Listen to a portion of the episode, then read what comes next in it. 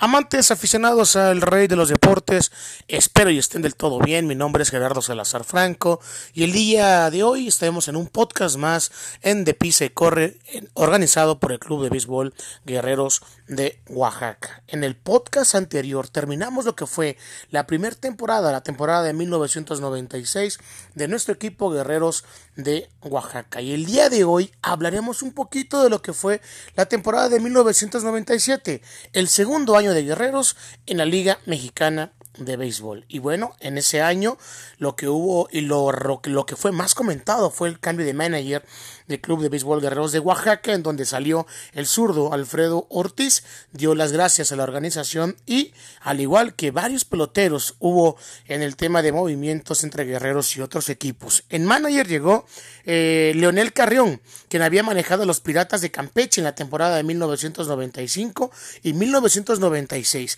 Y en esas dos temporadas había llevado a los Piratas a los playoffs, así que tenía unas muy buenas cartas de recomendación. Llegó de igual forma a este equipo de los guerreros de Oaxaca Héctor El Venado Álvarez en su primer año. Así es, El Venado llegó en el año de 1997, quien venía con experiencia de haber jugado para los Tigres Capitalinos, los Industriales de Monterrey, Lagosteros de Cancún y los Pericos de Puebla. Como sabíamos, el Héctor El Venado Álvarez contaba con excelente colocación a la defensiva, su brazo y un bateo siempre alrededor de los puntos 300 de porcentaje.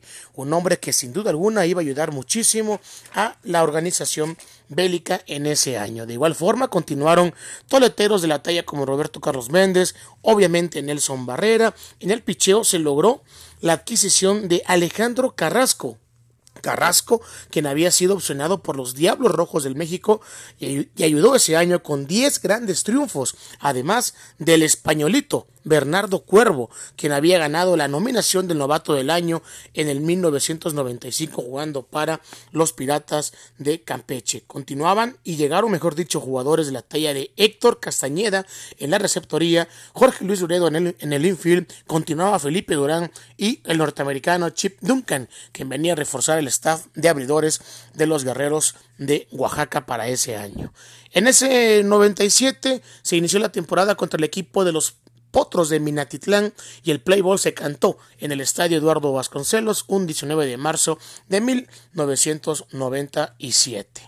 En el próximo podcast estaremos terminando lo que es el año de 1997. Ojalá les haya gustado muchísimo esta información. Mi nombre es Gerardo Salazar Franco. Nos vemos el próximo martes en De Pisa y Corre. Y recuerden que en Oaxaca todos somos guerreros.